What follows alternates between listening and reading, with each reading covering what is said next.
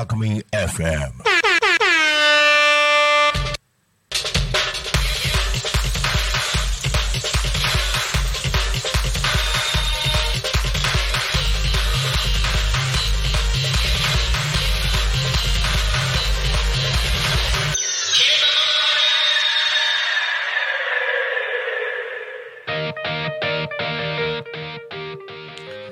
時刻は11時を迎えました。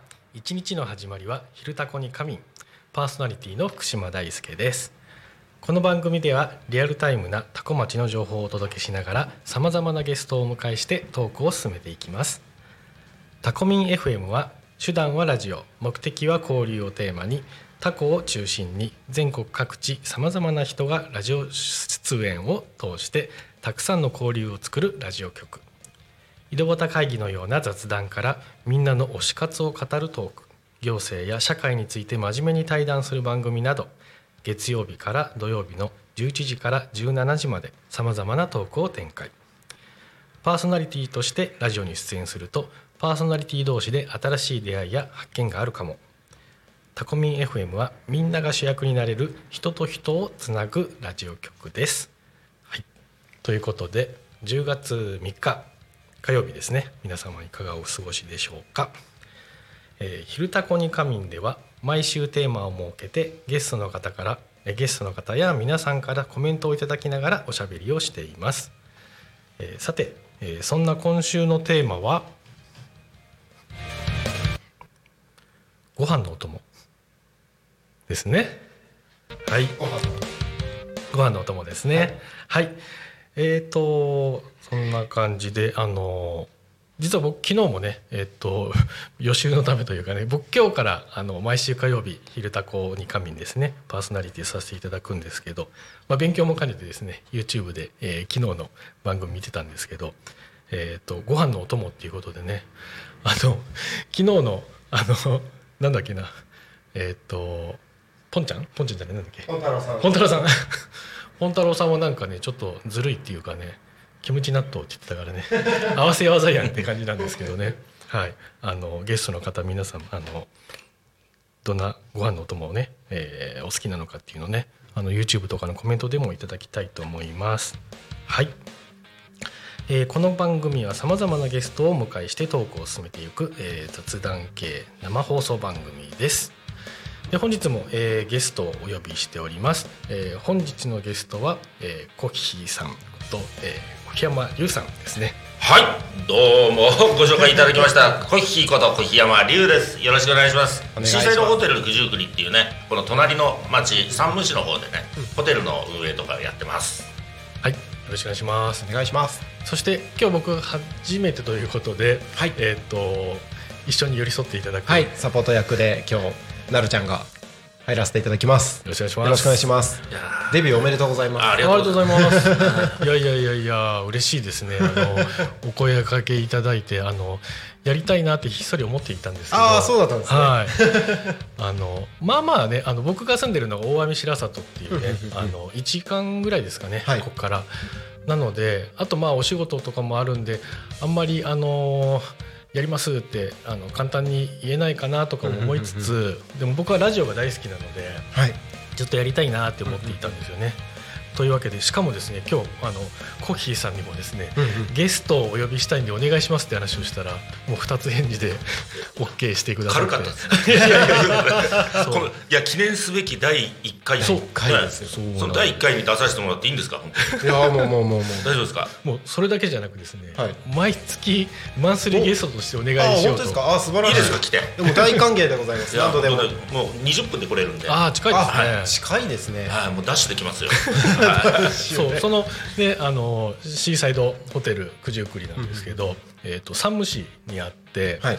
であのー僕もあの初めてお会いした時はそのホテルで、まあ、ちょっといろんなあのなんていうんですかなりそめみたいのがあって、はい。あのつながらせてもらってるんですけど、あのー海からも近くて、うん。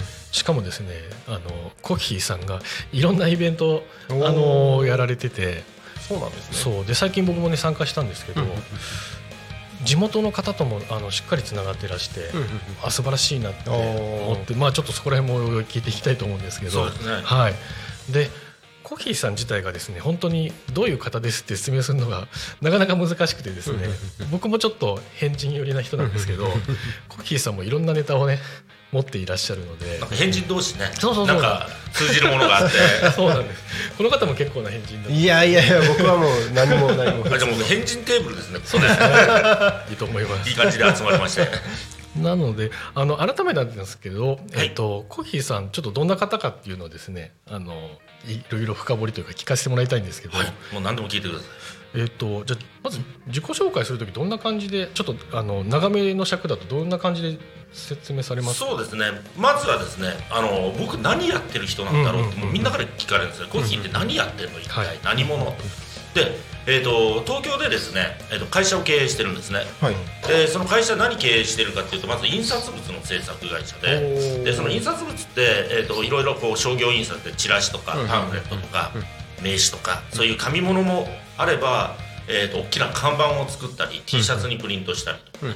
そういったものもやったりあとは選挙のポスターとかね。そしたら選挙カーも作っちゃったりとか。ね、うんうんうん。そういうこともやってます。うんうんでもう一つ、えーイベントの会社。うんイベントというかねあのテニスが僕は趣味なんでテニスショップの運営とテニス大会の企画運営あとスクールテニススクール、まあ、あとテニスイベントに絡む、まあえーまあ、エンタメ系のことをやったりとか、でその流れもありながらなぜか九十九里のシーサイドホテル九十九里っていうのを、えーと運営することになって3つやってるんですね、ホテルが先じゃないんですね。先じゃないんです。ホテルが一番新しいんですね、うん。でもこのね今までこうやってることを、あのー全部つながってるんですよ。でだから、あのーまあ、人とのつながりがすごい、あのー大きくてでその中でいろんなビジネスが発展するっていう、うんまああのー楽しいことを仕事にしてそれで、えー少しずつねいろんな人とつながりながらまた新しいことをやるっていうね、まあ、一応あのいい年こいたチャレンジャーっていう 素晴らしい。自分で 言ってます。なるほどなるほど、はい。なんか人とつながるみたいなところだとこのタコミン FM ともねそうですね。信用性が高いですよね。タコミンは目的は交流にしてますので、うん。うん。というわけで、まあ、印刷屋とイベント屋と、まあ、ホテル屋さん。そうです。というその3つだけでなかなかねすごいですね。具だくさんですけどね。そうなんですえーところでですね最初に言ったあの、えー、と帯の週ごとのテーマっていうのがあってですね、いきなり話飛びますけど、えー、とご飯のお供ということで、ね。はい、このテーマがあるって知らなくて さっきさっき聞いてご飯のお供かと思って、ごい、飯のお供です。やでもね僕はもうこれっていうのあるんですよ。あ何ですか？もう言っちゃっていいんですか？どうぞどうぞ先にどうぞ。お願いします。いやもうやっぱりご飯ってこの、ね隣の山武市ってお米が美味しいんですよ、うん。でこのね多古町もうん。お米が美味しい。そうですね、やっぱり美味しいお米はねはい。まあそのまま食べたいんですけど、はい。僕はもうね何かねタレが好きなんですよ。例えばねチンジャオロースとかもそうだし、はいはい。あのホイコーローとかも、うん。最後にタレ余るじゃないですか、はい。あれを必ず白いご飯にかける。うん。最後に余ったやつを、でその上にあのマヨネーズかける。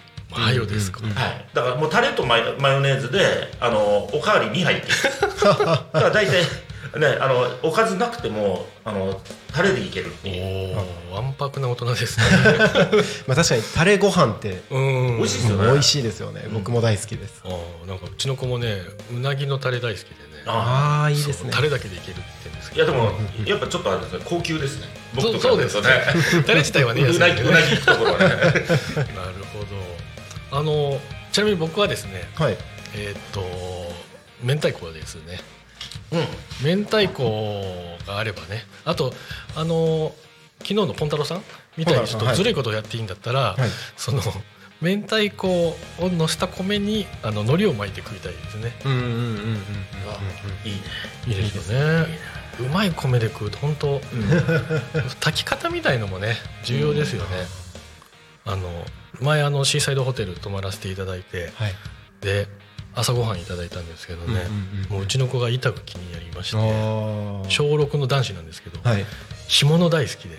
おーすごいですね。美味しそうに味を食べていただいてね。そうそうそうそうなるちゃんは何ですか？僕ご飯のお供はうん。ちょっと近いんですけど、はい。小山さんとちょっと近いんですけど、焼肉のお肉タレつけて食べるじゃないですか、ん。あれをご飯の上に乗っけた後に お肉は普通に食べるんですけあどー。タレだけ残ったその肉汁とタレのあのご飯。さすが正義ですね。これはね100点。100点やった。これ100点。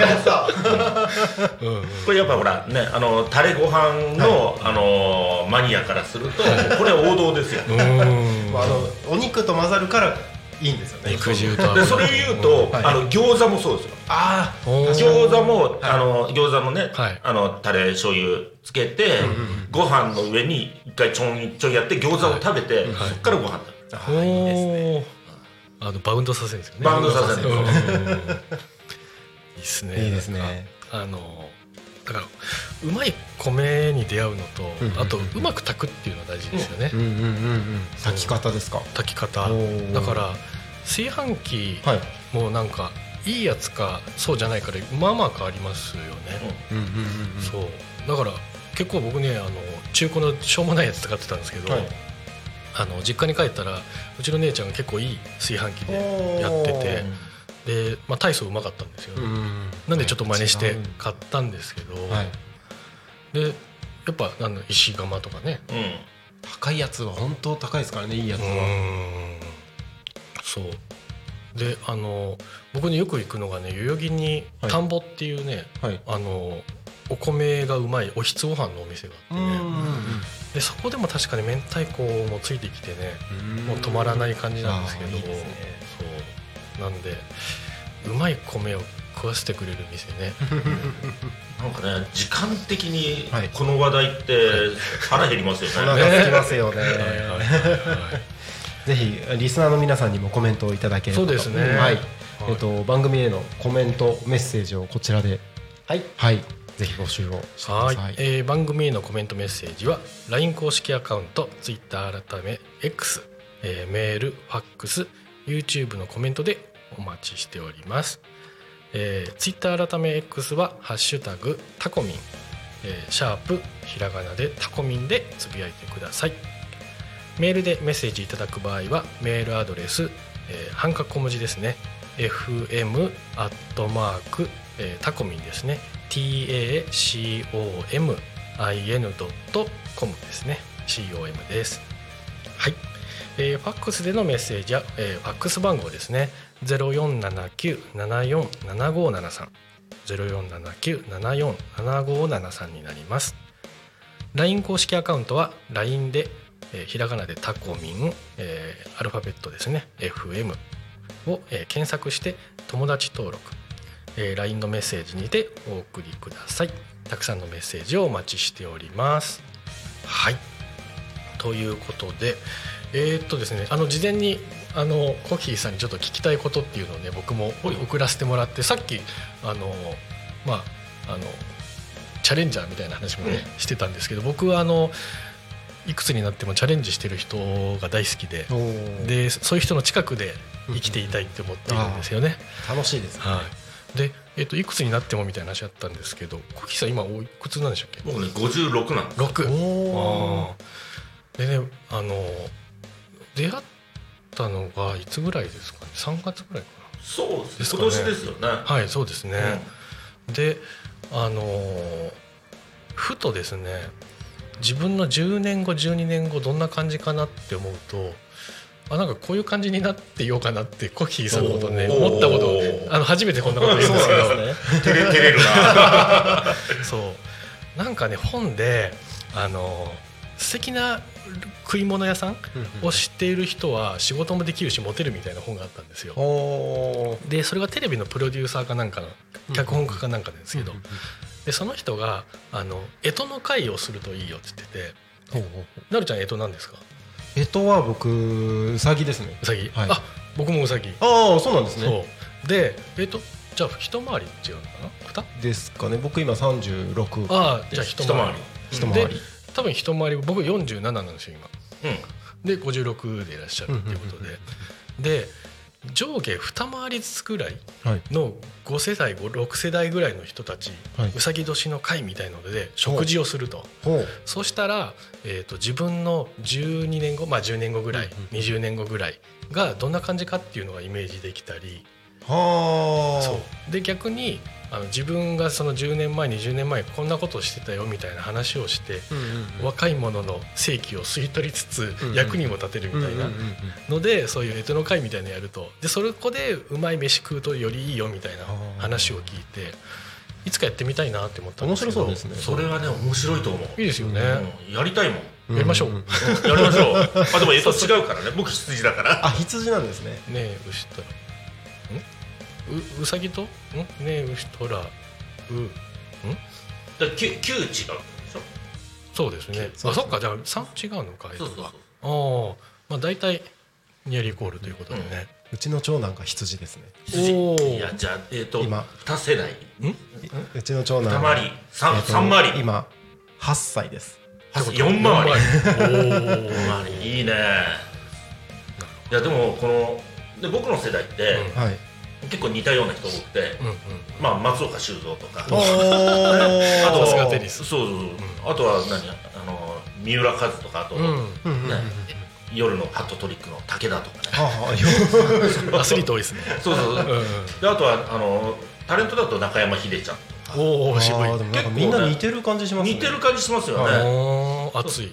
で12下だとまさにあの杉村太蔵とか。おお。ああの辺とかが12下になるか。あ松井あたりもそうですかね。そうですね。松井秀喜。うんそうそうそうそっか。そう。それでそう僕あの最近あのフェイスブックじゃないな。インスタとかね、はい。ツイッターとかでもあのなんか相互フォローみたいなうんうん。うん文化もあるけど、ある時そのフィードに面白いニュースあの流さない人フォローしても意味ないよみたいなうんうん。あの辛口なアドバイザーさんがいてはあ確かにそうだなって思って、うん。だからインスタとかね僕はチャレンジしてる人ばっかりうんうんフォローしようって思って、へうん。フィードが面白くなりそそううですそうそうそう、だからあの今田村田村健？はい。田村健ですよね、今焼肉そうそう焼肉のね、うんうん。あの方50歳からアメリカに移住して、でフェイスブックとかインスタで、うん。あのこんなことしてるよみたいな情報発信してるんですよね、であのそのチャレンジしている姿に感化されて、日本に普通に芸人やってた頃よりなんかフォロワーというか、うんファンが増えてるんですよね、やっぱりあの自分のキャリアとかを、まあ、ある程度捨てて裸一貫に近い形でいって、うんなんかあのいろんなことを右往左往している姿、はい。まあ、まさにそのなんていうんですかプロセスエコノミーみたいなものでね、それがすごいいいコンテンツになってるんですけど。なるほど。ってわけで僕はあの毎週ゲストさんもお呼びしながら、うんうんうん。なんかその方が今熱くチャレンジしていることをね、うんうんうんうん。聞き出したら嬉しいなっあいいて。いやいい番組ですよああよかったです。そう。それであの、まあ、タコミンの皆さんもそうだし、うんうん関わりしろっていうんですかね、うん。関わる余地みたいなところで、うん。うまくなんか有機的な動きがね、うんできたらいいなって思ってるんですけど、えっとコッヒーさんはうん。今一番熱くチャレンジしてるものしたいことって何ですか？まずはですね、あのー夏の間ホテルってすっごいまあ忙しかったんですよ、で あのー言っても7月8月だけなんですね。もう9月10月でしょ、うんうんちょっと寂しくなってるじゃないですか、で海はねやっぱねすごい綺麗なんですよ、はい。でうんあもったいないなと思って、うんうんで12ヶ月あるのに2ヶ月しか人来ないって、うんうんうんだからそのビーチスポーツをうん。これからどんどん発展させようと思って、でその中で僕がこうあの今テニスうん。ねまあずーっと学生の時からやってるんですけど、うん。そのテニスのビーチ版があるんですよ、うん。ビーチテニス。そうビーチテニス、うん。でそのビーチテニスっていうのはねそんなに、まあ、日本ではねあのーあまり知られてないんだけど、海外とかだと結構へメジャーなスポーツなんですよね、へまああの日本でもあのビーチバレーとか、うんビーチサッカーっていうのはね、はい。聞くと思うんですけど、ーはい。それを、えーこの九十九里に持ってこようと、おおいいですね。それをね今ねやってます。あのルール的にはだからバウンドさせない。バウンドさせない。あさせない？させない。そうですね。バンドしないね。バウンドしてもね しないからね。ねうん。そう。そうですよね。でそのやっぱ砂浜でやるスポーツだから、はい。あのーまあ条件が悪いじゃないですか、うん。その悪条件をどういうふうにやるかっていうのをお互いもね相手も悪条件だし、しかも外だとね、うん。風は強いわ、ね足は取られるわ、うんね、時によってはね寒かったりうん。いろいろあるわけですよ、うんだそういうのをあの本須賀海岸とかね、うん蓮沼海岸とかでうん。味わってもらう、へそんなことやろうと思ってます、めっちゃいいですねちょバドミントンに近いという近い。か近い近い。ああそうかそうかボールはどうなんですか？ボールはねテニスボールの、えー、とちょっと空気が抜けたぐらいな、へううん。んそういう少し柔らかいやつじゃあなんなんだっけ？何式ほど柔らかくはない。あもうほとんど公式のフェルトのボールで。はい。でラケットもね、あのー通常テニスはガットって言って糸が張ってあるんだけど、あのー板です。板。そう。要はパドル、はいはいそう板で、えーやるんですよ。だからもう羽子板ですよね。はいはい羽子板テニスみたいな。うんうんうんあれなんかテニスみたいなのでなんていうんですか？パドパデルじゃなくて。パデル。パデルっていうのもあります。あれのラケットにも近しい感じ近いですね。あれなんか反発剤みたいなの入っててね結構跳ね返りますけどね、うん。へえいいな。え日本で多少やってるあでもけ結構やってるんですよ。やってるんですか？で千葉もあの稲毛の方ではねやってるんですよね。えうんあとはその、ね、神奈川の方とか、うん。全国的にやってはいるんですけど、はい。まああの何もやってないのが、えー、と九十九里っていうぐらいで、うん。九十九里の方がねちょっとやっぱあのそういった意味では寂しい。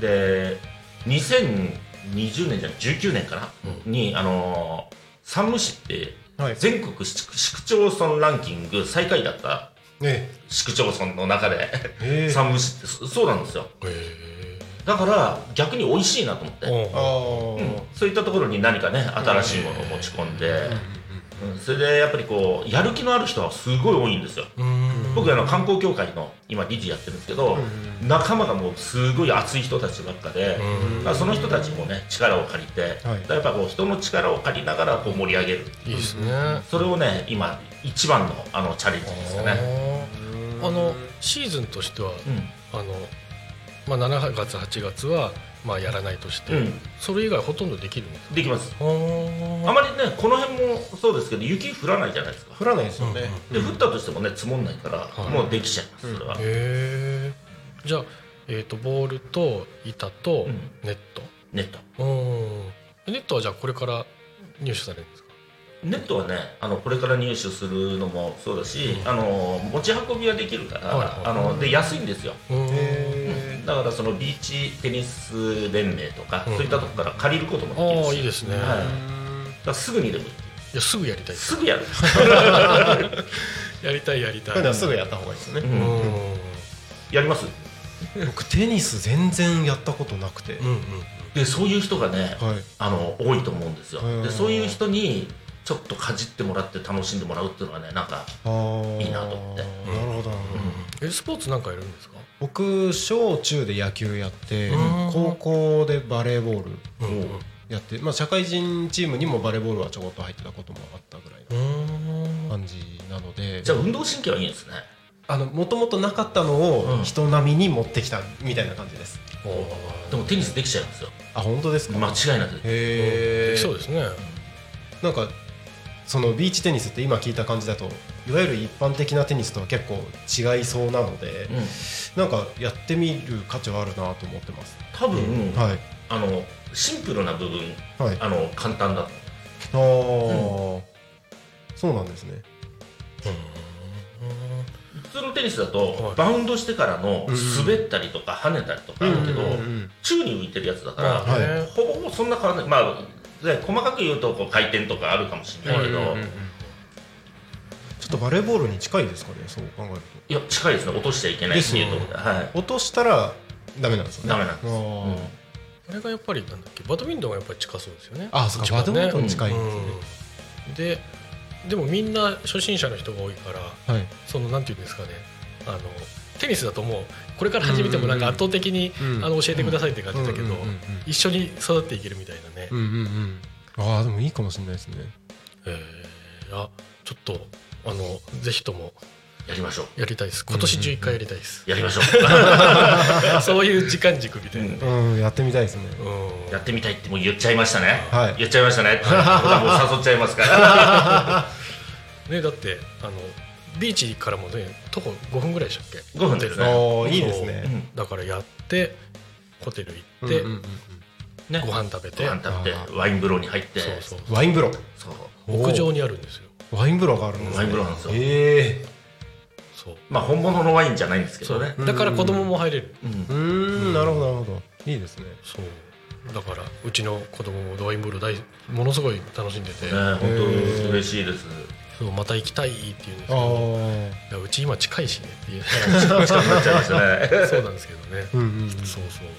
じゃあそんな感じで、えーチャレンジしてるのはしたいのが、えーとまあ、ビーチの活性化ですね。活性化。はい。そのうちのあの、まあ、一つの例がビーチテニス。はい。いいですね。あの僕もねそういうなんかあのスポーツは好きなんですけど、うん。なんかあのなんていうんですか筋トレとかはい。あのなんていうのゲーム性がない運動って苦手なんですよね、うんうんうんわかるな。そう。わかる。でパパデル？うん。パデルは、はい。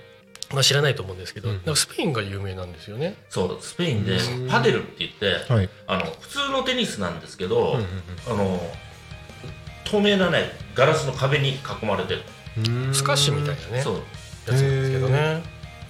あれはでも面白いですよ、お僕もねそう2回ぐらいやってね、あれもだからやっぱりそんな上手い人が少ないのがうん。ちょうど楽しいというか、ああなるほどなるほど。で中には上手い人もちょっといて教えてくれたりして、馬下手でタッグ組むみたいなね、そのビーチテニスもやっぱあのタタッグというかペアがあるんですよね。で大体ねもう本当ね不謹慎なんですけど、はい。酒飲みながらやるんですよ。なるほどね。ご機嫌なスポーツですねそうそうそうへー了解です。ありがとうございます。さあそして25分過ぎたのではい。気象情報ですか、気象交通情報のコーナーですね。まずはじゃあその音効果音が出るやつの一番左上のはいそれを鳴らすとえっと声にリバーブがかかるようになりますので。これ？はい。多古町の気象情報をお知らせします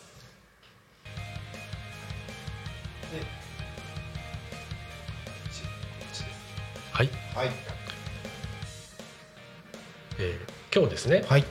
えー晴れのち曇り、晴れのち曇り。はい、最高気温が25度。はい。最低気温が15度ですね。うんうん。え明日のもえっとこれを読んだらい。今度はこっちに。あ。あこっちにここれがあるのでこれ読むとはい。皆さん分かりやすいかと思います。えー日差しが届く過ごしやすい体感。えー今日は日差しが届くものの午後を中心に雲が広がりやすくなります。昼間は過ごしやすくても少しカラッと暑さを感じることも。服装で上手に体感温度の調節を。ということですね。はい。はい。ねし湿度がね低くてすごい過ごしやすいですね、うん。うん。カラッとしていてね、はい、はい。えー続いてはい。交通情報。もう一回押して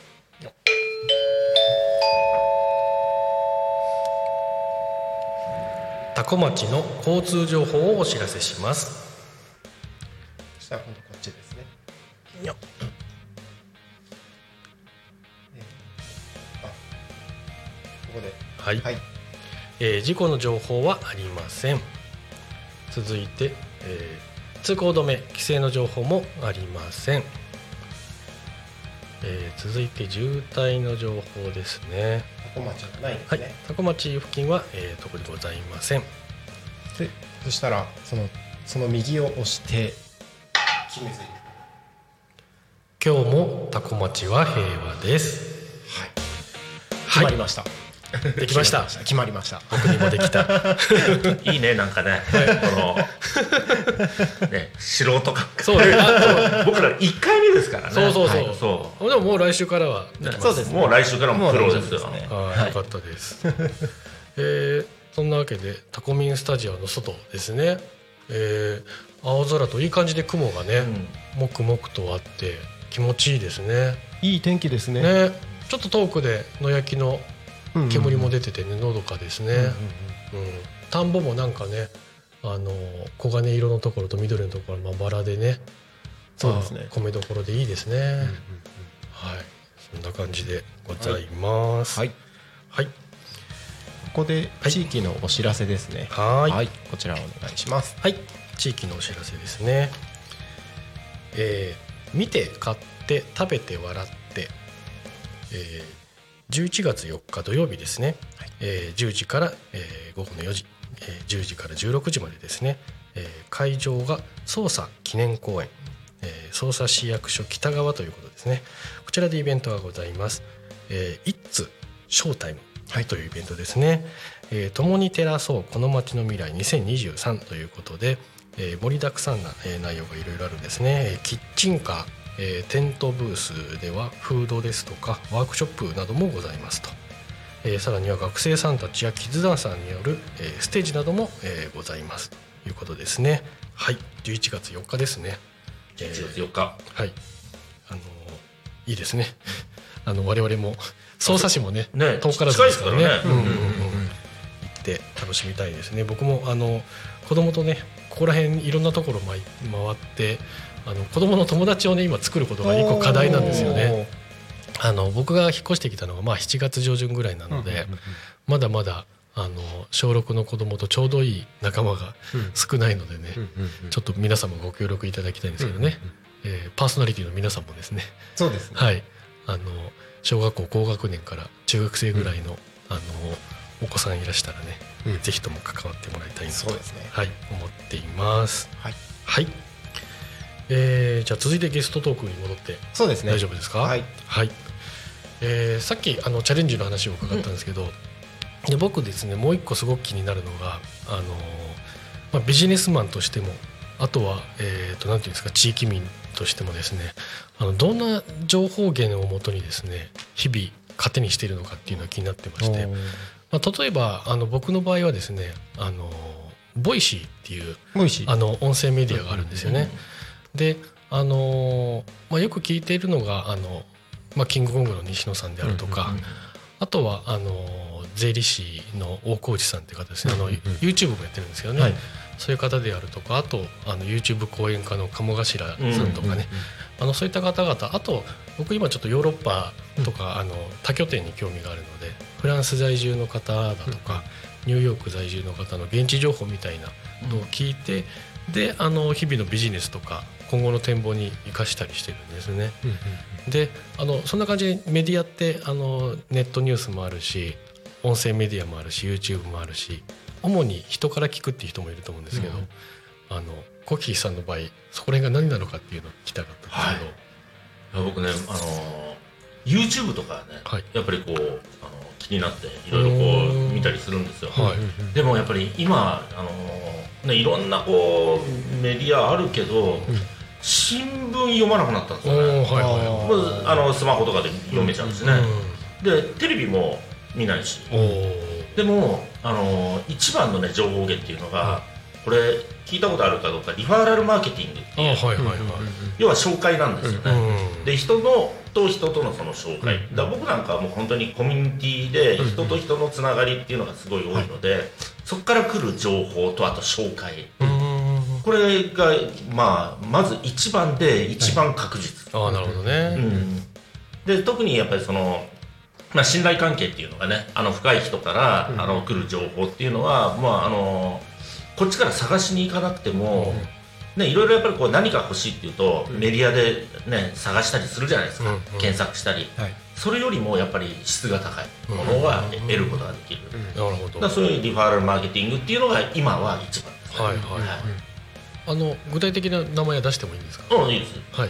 あの BNI ってああははい、で実は僕もあのある方を介して紹介してもらったんですけどね、じゃあコキシさんの場合は、まあえー、と大きく言うと人からなんだけどその中でも仲間でありそれが、まあ、あの BNI の方が多いってことですよね。多いですね。おーなるほどね。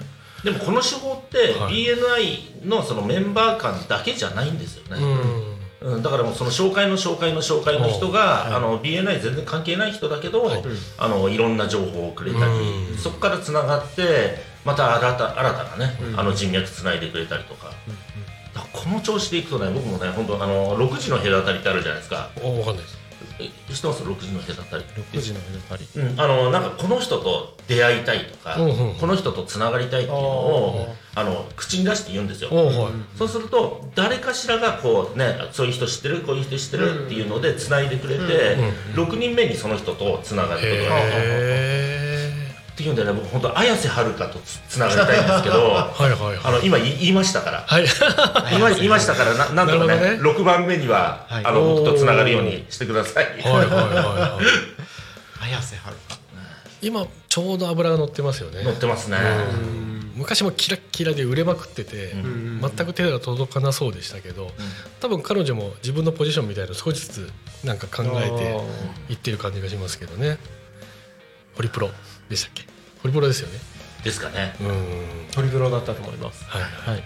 まあでもなんかイベントでね、うん。あのキャスティングとかできたらいいですけどねそう目標ここにゲストで来てもらう。それを目標で。すごいですね。頑張りませんか？来たらじゃあタナミンに紹介してもらう。タナミンからいけるかな？いいですねでもね、少しずつそういうあの関わりのある方がね、こういう場所でだってこれ聞いてる人がもしかしたら言ってくれる可能性あるんですもんね。そうですね。そうですよね。うんうんうん。まあそれこそロケで来てくれればね、うん。うんうんそうそう。あうちのワイン風呂入ってくんねえかな。入るでしょ。ね そう。僕あのあちょうどね今ねそこに飾ってあるのあ映ってるかな。はい。はい。ディス CD ですね。そうそうそう。まあその方はあのもともとなんか戦隊ものとかで俳優やってた方なんですけどねであのそのジャケットに写ってるのがうん。僕の埼玉の家なんですよ。あ自宅。なるほど。で自宅兼あの撮影スタジオ。うんうんうん。であのこのなんだっけな、えー、と題名が、えーと「雑草魂なめんなよ」って言うんですけど、うんそれ YouTube で検索するとはい。MV が出てくるんですね、おー。でそれがもうねうちのロケ地の CM じゃないかってぐらいねうん。全面的に使ってくれていてうん。でこのジャケ写もそうだしうん。裏返して見てもねまたあのいろんなところがそれも、はい、すごい。もう全面我が家なんですよ。大丈夫ですか？もう全然。あそそそういうとこあの ちゃんとあれですか暮らしていけますか？もううちはもうプライバシーゼロなので。うん。あれ？お大丈夫ですか？大丈夫です。あれ？私？大丈夫ですかね？大丈夫はいはいはい。そう。でねあの最近だとねあのチョコレートプラネットの長田さんが来てくれて、でその YouTube でもね流れてて。あそうそう。でうちの子供もねあの出演してるんですけど。であの来てくれた時は当然そのなんか一緒に写真撮ったりねサインしてくれたりするんですけど。だから親としてもねあの子供が喜ぶ有名な方をね呼べるっていうのは嬉しいことで。これがなんかねやっぱりロケ地業の一つの面白みというかねなんであのコヒさんのあのホテルも実は今撮影で使えるようになってるんですよ。うー。ん。なのででテレビのロケもちょこちょこそうです結構やってますね。うん。そうなんですね。なのでそういうリサーチ網にね引っかかればねうんまずは綾瀬はるかさんと仲のいい女優さんとかね。そうですね。うん。だしなんかあの結構まあレトロなねビジネスホテルだと思うんでうん。そういうサスペンスものだとかね来てくれたらうんうんいい感じでつながるんじゃないかと思うんですけど。それに期待して。一応ちゃんと僕の頭の中にはメモライズされたのでありがとうございます。ぜひそうよろしくお願いします。そう。そしてさっきおっしゃった新聞はまあもうめ見なくなった感じですかね。うん。昔ね僕あの大学出て最初に就職したのって証券会社だったのおおへー。だからずーっと毎日日経新聞読んであはいはいね、あの時のあれはどこ行っちゃったんだろうっていうぐらいで 今もう新聞読まないですよね。あ情報はねいろいろ入れますけど、ーやっぱ我々世代ってね日経プラスもう一紙二紙見ろっていうのがね、うん。文化だったというかね。もうなるちゃん世代だとそういうのないんですかね？僕は結構あの境目なんですよデジタル化する。ああなるほど、中学校高校の時にうん。携帯電話が流行り始めてとかで出てきて。でそうなんですよ。あの結構、うん。この30代真ん中って見方によっては不遇の世代でへあのえ生まれた時にはバブル崩壊直後うんでで大学の就職活動する時期にうん。リーマンショックでで30代半ばで頑張ろうって時にコロナがうん。みたいなか。世代なのでうあのなんだろうその情報収集っていう部分では、まあ、ネットでとかでもできるけど、はい。あんまり頑張ってもなっていう人たちは多いと思います。なんか頑張っても結局世の中的に、自分がどうにもできないところで潰されるみたいな感覚になってる人多いんじゃないかな、そっかそっか。もう一回りぐらい行くともう垢抜けてるんですかねなんかね。そうだと思います。そっか。なんか新聞もねなんか日本だけですかねこの新聞配達の文化というか。あまあ、アメリカでもそういうなんかニュースボーイみたいなのいるけど、うん。日本ほどなんか張り巡らされてないというかね、うんうんうんうんでも新聞取らなくなって久しいですよねそしたらね。あそうですね。うん。ちなみに大学の時にはい。新聞配達やってたので、あっていうかね僕もやってたんですよ。あそうなんですね。え？なので、えーその時は毎日読んでました。ああまあ僕日経だったんですよ。僕は朝日新聞で。朝日。はい。そっかそっか。だから日経だとあの MJ 流通新聞、あーあれは面白いですよね。そうですね。うん。うん。うんうん。だからあれはもう普通になんかあのなんていうんだろうな、まあ、ビジネスの柔らかい雑誌読んでるような感覚でね、読めるから。MJ だけはねたまにあ本当ですか？見てましたけど、そうあのー僕も新聞小学生っていうのやってたんですよ。やってました。やってました。やってました？えー。期間はどんぐらい？僕2年間で学費全部カバーできたのですごいな、2年やってうん、辞めて、えー、と僕大学は夜間だったのであの昼間あの就職できるところがあの小学館ってあの出版社の小学館が、うん。その夜間の大学生を募集してる契約社員の枠があったので、そこで小学館でうん。うん4年間大学卒業後2年までは勤務してました、へえいや僕もねそ確かにそういえばなるちゃんそんなこと言ってたような記憶は片隅にあったんですけどどっかで絡もうと思ってて。そう。あの新聞配達、まあ、なかなかだからあの日本ならではというかで僕もあの予備校通ってた時期にね1年間大阪でやってたんですけど、まうんあ、そもそもだからね学費がかかりすぎなんですよねいちいちね。そうですね、うん、だからあのなんていうんですかねちょっとあのエッセンシャルワークというかね、をそういうお金の方に取られた若者がねやらざるを得なかったんですけど、いや大変だったですけどね。そうですね、うん。なんか、うん。ねそうですね。ね。朝2時起きぐらいでし 僕その学校夜夜だったのょ。で、寝ずにあそのまま小長官配達やって、午前中寝て、うん。みたいな生活リズムでした、へえ。もうだからね日常生活においてその長官夕刊そうですね。が必ず頭をよぎるというかね。そうですね。そう。なんか休みの日の前の日しか飲めないみたいな感じでああ、ね、やってましたね。そう。そういう学生たちの汗と努力で日本の新聞文化がうん。成り立っておったわけですがこんな立派な大人も読まないとやっぱ読んだ方がいいかな。どうなんですかね、でも確かにそのなんか最近メディアリテラシーみたいな話があって、うん。やっぱ我々ぐらいの年年齢になると、うん。やっぱ朝日とかあの毎日新聞とか東京新聞ばっかり読んでたらうん。もうどんどんねうん。まあ偏りますよね。偏っちゃうというかね、うん。だし、まあ、もちろん読売とかも偏りはもちろんあるんだけど、うん。だからあのどっかのメディアをね毎日毎日うん偏って見てるっていうのはちょっとリスクがねある気はしますけどね。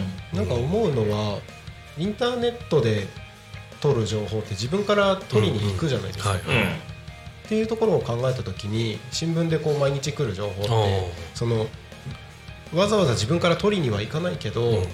あの未知の世界との出会いみたいなはい感じの情報収集の手段としてはうん。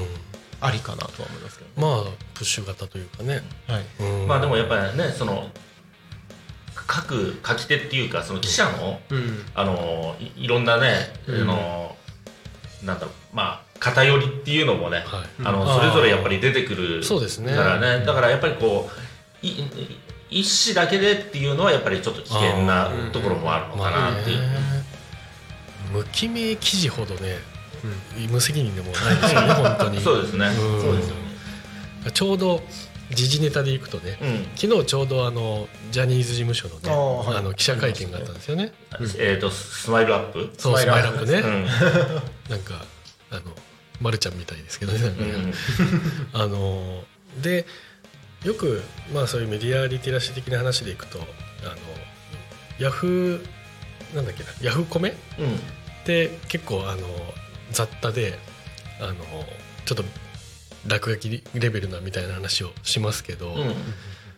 でもその記者会見がさらにひどかったというか、うん。結局あの質問者のレベルもちょっと微妙だし、でかつ、まあ、ジャニーズもあの記者会見の前に情報リークしてたんですよね。うん。でそれもあのヤフコミの人たちはもう見見見ぬ見透かしていて、でそもそもこのなんか情報が事前にわざと漏れて、で記者会見でこれを語るらしいっていうその全てがおかしいのになんでまだ同じことやってんのみたいなこと言ってて、だからヤフコミも捨てたもんじゃないというか、少なくともマスコミよりはマシだなっていううん。ね、うん。だからあのおかしな情報をおかしいって見れる人はちょっと増えてきているかなっていうのはあるんですけどね、そう。だから、まあ、我々世代というかまあ10も違うからあれですけどメディアなんてね、うん。情報収集の元なんて限られてましたもんね。そう。だから昔はねもうそれが正しいと思っちゃってたね。うんうん。今はもういろんな情報がいろんなところでね、あの取ることができるから、まあその中でこうしっかりこう選んで、うんうん。で何が正しいか判断していかなきゃいけないし。そうですね。だから新聞も絶対だと思ってたからね。まあ。テレビも絶対だと思ってたし、そうですね、うんでもそんな時代になんかポロリとかあったんですもんね昔は。そうですよね。ねあ小学生ぐらいの時ありました？あありましたありまあいい時代でしたね。じゃあそうっちゃそうというかね、うん。そんなのもね暴力もあったしありました。タバコも吸ってたしうんみたいなありまね、でもそういう時代はなんか流されるものを全部あのうん。正しいものだとしてね、うん。受け入れてて。で学校行けばそういうテレビ何見たっていうのを見てないとついていけないみたいなね、うん昔はあったんですけどね。でもそれは多分僕高校生ぐらいまでは、うん。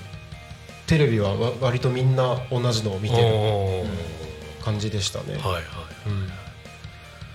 なあ僕の世代はねあのひょうきん族かドリフかみたいな、ね、ですね。あったり。なるほどなるほど。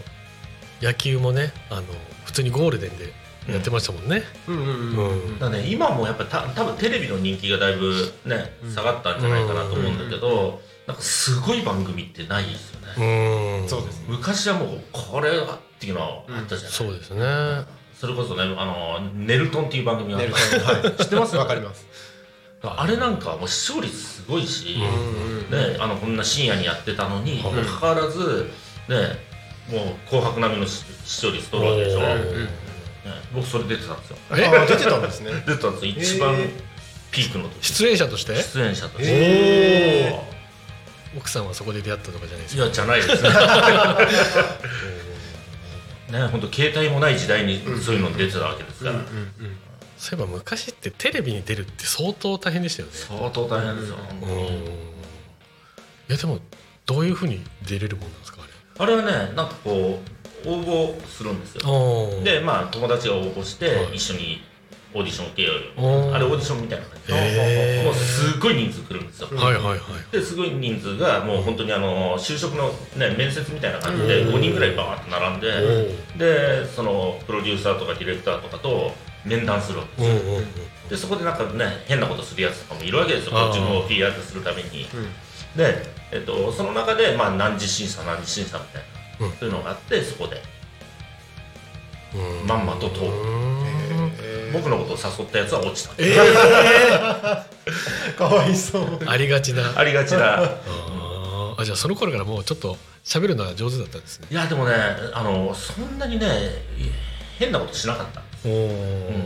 今思えばねでもそこにいた人がなんだっけなあのテリーとだったあんだはいはいはいはい。なとかね。面接にいたんですか？そうそうそう。えー、オーディションで。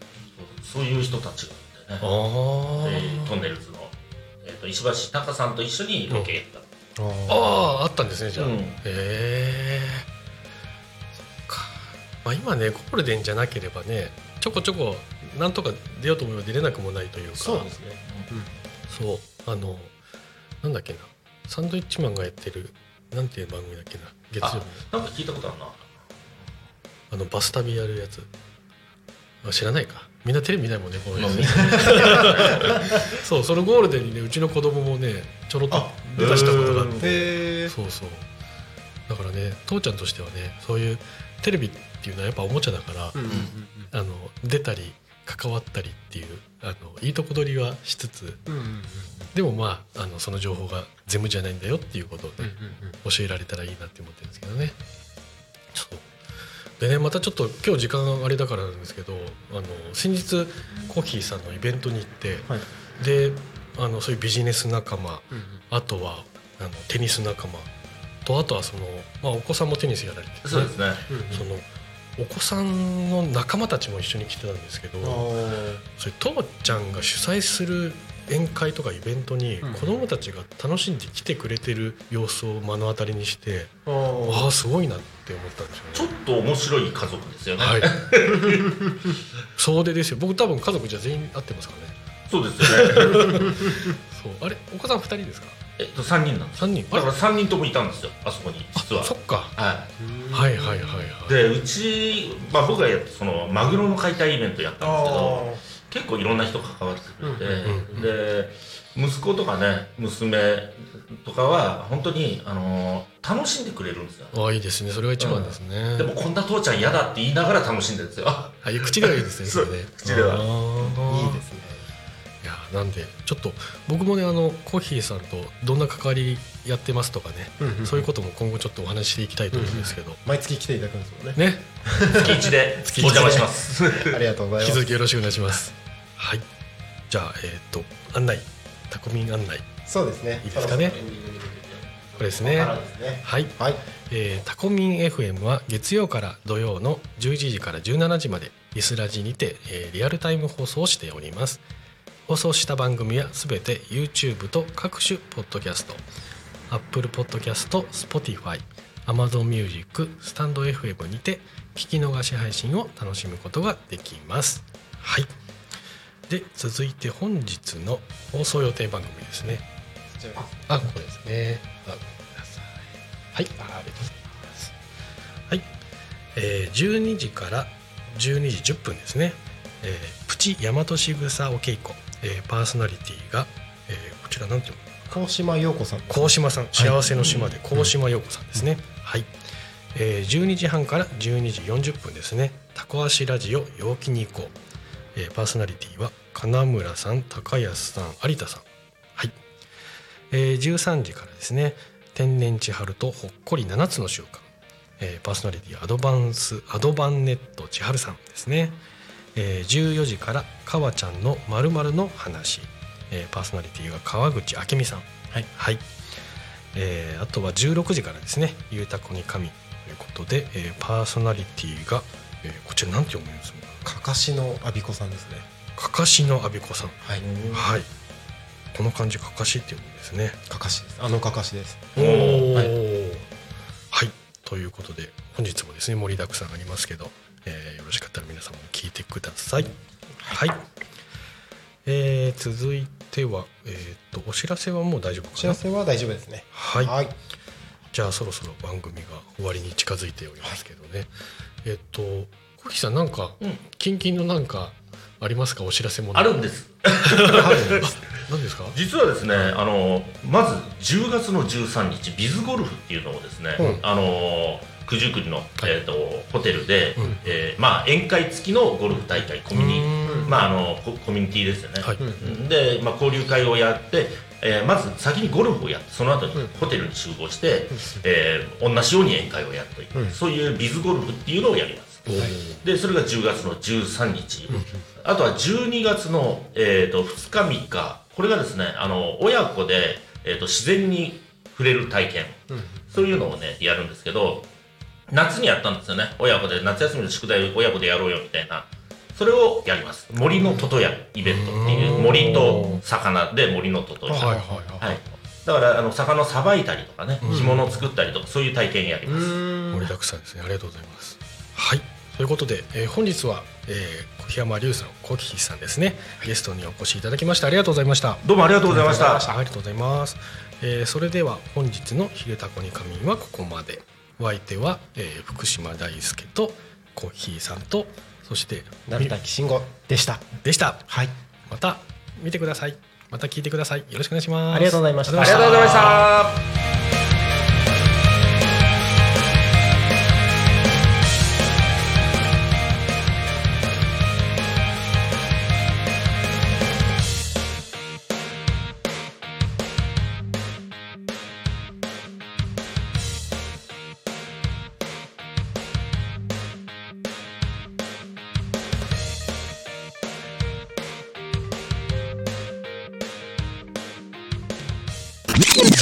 した Talk Me FM.